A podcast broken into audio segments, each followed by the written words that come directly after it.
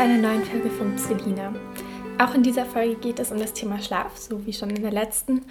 Und diesmal geht es um die spannenden Themen, warum wir überhaupt im REM-Schlaf träumen, was Träume bedeuten, also so ein bisschen das Thema Traumdeutung, welche Bedeutung Albträume haben und was luzides Träumen ist und wie das überhaupt geht. Genau, in der ersten Folge zum Thema Schlaf habt ihr ja bereits die Basics gelernt, also die Schlafphasen, die es gibt, was Schlafstörungen sind und wie man seinen eigenen Schlaf fördern kann und warum wir überhaupt schlafen. Und ja, jetzt geht es um das Thema, warum wir träumen, was glaube ich auch eher zu den richtig spannenden Themen gehört.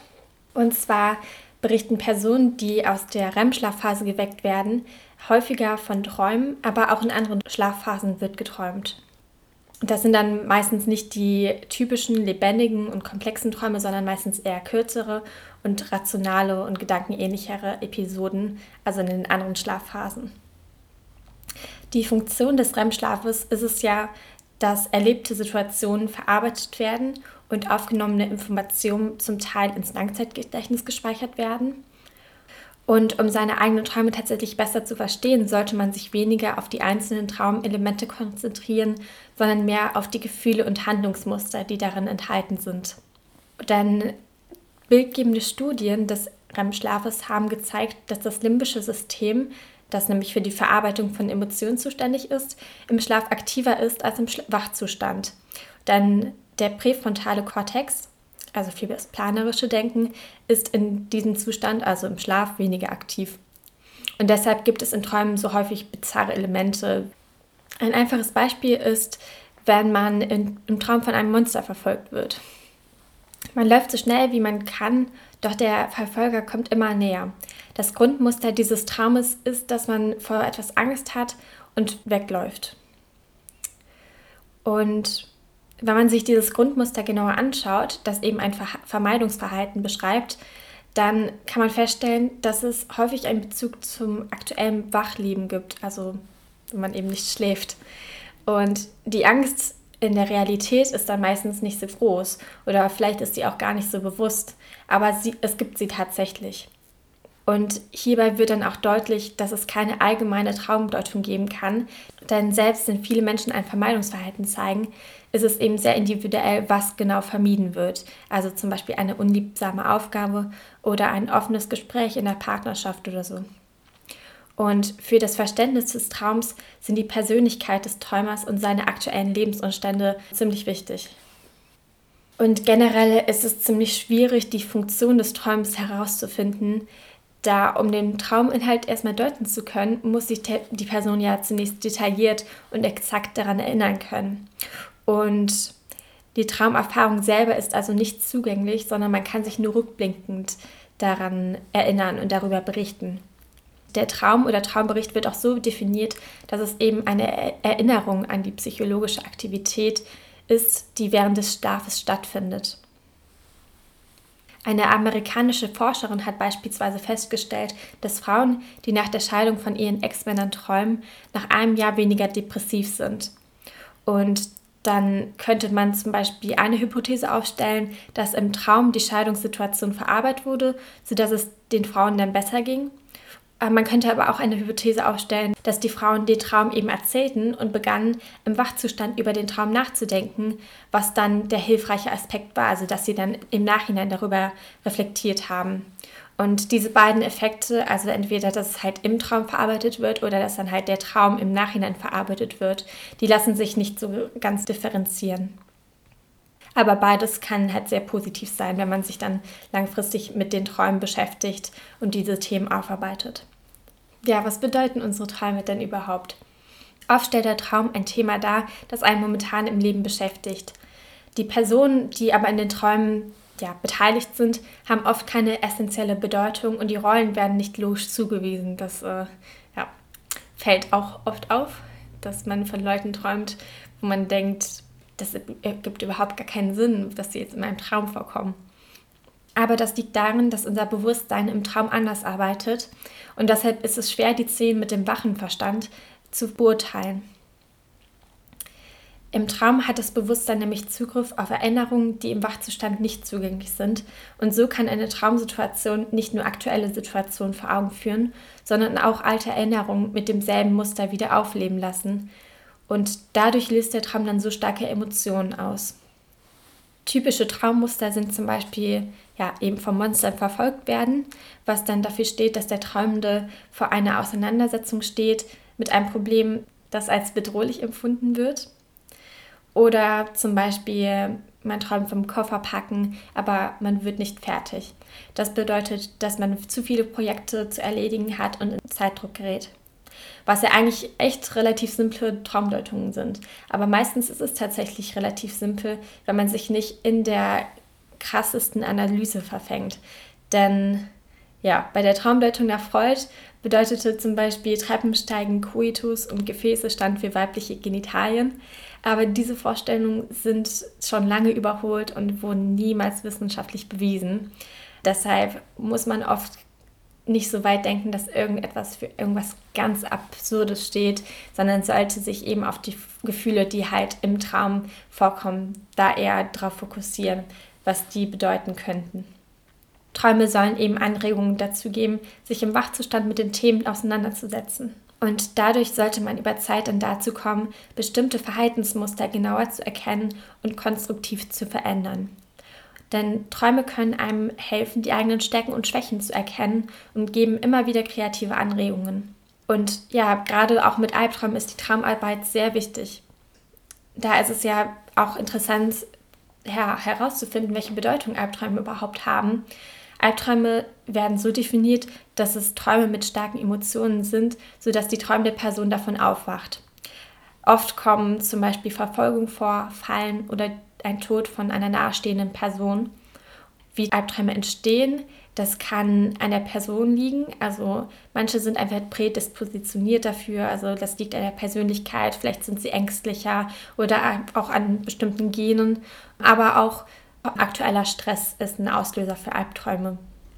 Und die meisten, die unter häufigen Albträumen leiden oder die unter regelmäßigen Albträumen leiden und selbst wenn es schon einmal die Woche ist, die suchen sich eben keine Hilfe, aber es gibt einen sehr effektiven Ansatz in der kognitiven Therapie, der nennt sich Imagery Rehearsal Therapy. Und da geht es eben darum, dass man den Traum erstmal aufschreibt und dann soll man sich im Wachzustand eine aktive Bewältigung der Albtraumsituation vorstellen. Also wenn man zum Beispiel verfolgt wird, dann soll man sich vorstellen, stehen zu bleiben und den Verfolger fragen, was er von einem will. Und das wird dann zwei Wochen circa fünf bis zehn Mal pro, pro Tag wiederholt. Also, dass man sich dann diese aktive Bewältigung vorstellt, eben damit es sich dann den, auf die Träume auswirken kann, sodass halt dieses Muster einfach schon verfestigt ist. Und es gibt eben auch schon zehn randomisierte Studien, die die Effektivität dieser Kurzintervention zeigen. Dann wollte ich mit euch noch über ein Thema sprechen, was ich auch sehr interessant finde. Und zwar ist das luzides Träumen. Was ist luzides Träumen denn überhaupt? Das luzide Träumen nennt man auch Klartraum. Und es ist ein Traum, bei dem der Träumer sich bewusst ist, eben, dass er träumt und die Grenze zwischen Wachzustand und dem Traum verschwimmt, sodass das Geträumte völlig klar wirkt und real und der Träumende kann dann eben auch seine Träume aktiv beeinflussen. Und man kann sich nach dem Traum daran erinnern. Luzides Träumen kann großen Spaß machen und wirkt sich positiv auf die Kreativität und Leistungsfähigkeit aus. Eine britische Studie hat belegt, dass mehr als die Hälfte aller Erwachsenen mindestens schon einmal im Leben einen Klartraum hatten und circa ein Viertel aller Menschen haben sogar einmal im Monat einen. Menschen, die ihre Träume bewusst steuern können, werden als Oneironauten ich weiß nicht, ob das richtig ausgesprochen ist. Es tut mir leid, aber es gibt auf jeden Fall einen Fachbegriff dafür. Also als Oneironauten bezeichnet. Um das eben zu trainieren, also um sein Gehirn zur Traumerinnerung zu trainieren, gibt es die MIND-Methode. MIND steht für Mnemonic Induction of Lucid Dreams. Und zwar muss man dafür regelmäßig ein Traumtagebuch führen. Also jeden Tag nach dem Aufwachen alles über den Traum festhalten, an das man sich eben noch erinnert. Und abends muss man vor dem Schlafengehen sich das dann nochmal durchlesen. Dadurch wird das Gehirn dann auf die Traumverarbeitung vorbereitet. Außerdem soll man sich vor dem Schlafen ein Schlafmantra aufsagen, das eben so lautet, das nächste Mal, wenn ich träume, werde ich mich daran erinnern, dass ich träume.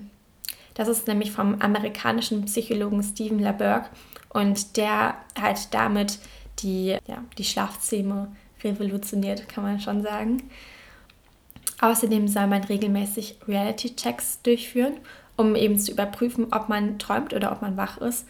Die muss man erstmal im Wachzustand üben und im Schlaf soll das dann einen überraschenden Moment darstellen.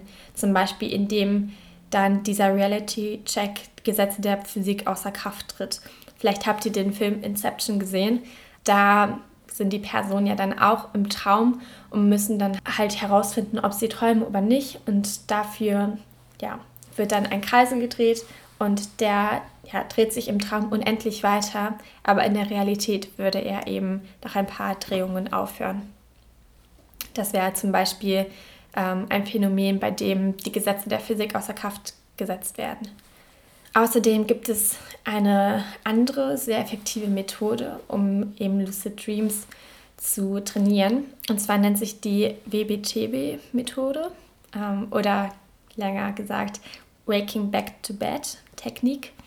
Und dabei stellt man sich den Wecker auf vier bis fünf Stunden nach dem Einschlafen und ist dann eine halbe Stunde circa wach und führt dann in dieser halben Stunde Reality-Checks durch. Und dann soll man vor dem erneuten Einschlafen das Mantra durchgehen. Und die Kombination aus Traumtagebuch und WBTB-Methode sind sehr wirksam. Also wenn ihr das selber mal ausprobieren wollt oder trainieren wollt, dann macht das am besten, dass ihr, ich weiß nicht, ob zwei Wochen genug sind, aber dass ihr halt euch einen Zeitraum vielleicht von zwei Wochen setzt und dann eure Träume mal aufschreibt und dann Reality-Checks im Wachen übt und dann vor dem Schlafengehen nochmal das Mantra aufsagt und davor nochmal eure, das, was ihr auf, ins Traumtagebuch geschrieben habt, das auch nochmal durchgeht. Dann stellt ihr euch den Wecker auf vier bis fünf Stunden nach dem Schlafengehen und ja, geht dann in der Zeit, wenn ihr dann kurz noch wach seid, die Reality-Checks durch und das Mantra und dann schlaft ihr weiter.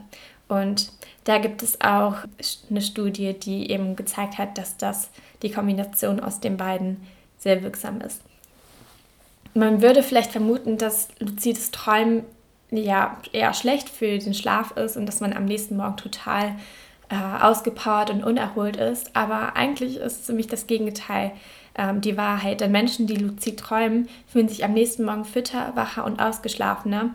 Und ja, durch luzides Träumen lässt sich eben auch kreatives Potenzial freisetzen. Und was ich am am coolsten eigentlich finde, ist, dass man mit gezielter Übung sogar mentale und körperliche Fähigkeiten im Schlaf trainieren kann, die man dann im re realen Leben nutzen kann.